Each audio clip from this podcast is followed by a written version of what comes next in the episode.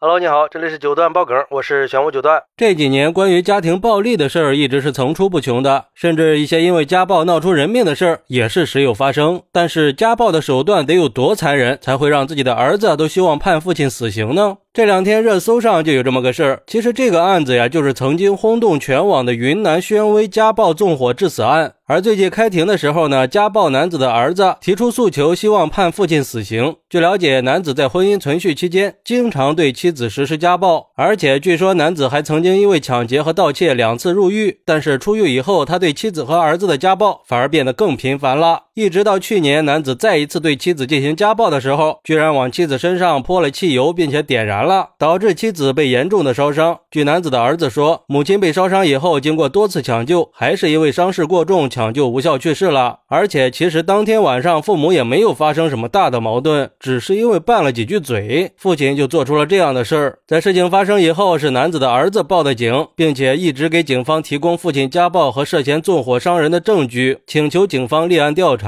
之后，男子被以故意杀人罪批捕。男子的儿子也跟外公外婆向法院提起了诉讼，要求父亲赔偿母亲的医药费、丧葬费和交通费，这些一共四十三万五千块钱。可是男子这边的亲戚却跟他们诉苦说，毕竟是他父亲，血浓于水，发生这样的事谁也不愿意看到，还是希望儿子可以尽量的不追究父亲的责任。不过，男子的儿子表示，自己从小就目睹父亲对母亲实施暴力，拿到什么就用什么打，自己也经常无缘无故的被父亲殴打，毫不顾及亲情。以前因为年纪太小，没办法还手，没办法保护母亲，经常会觉得很无助，甚至还曾经尝试过喝农药了结自己的生命。而且自己也从来没有在父亲身上感受过父爱。现在母亲已经不在了，只有判父亲死刑，才能还母亲的公道。目前一审法院已经宣判男子的故意杀人罪是成立的，并且判处了死刑。但是男子不服，提起了上诉。不过男子的儿子表示，他还是请求判父亲死刑，直到父亲被执行死刑为止。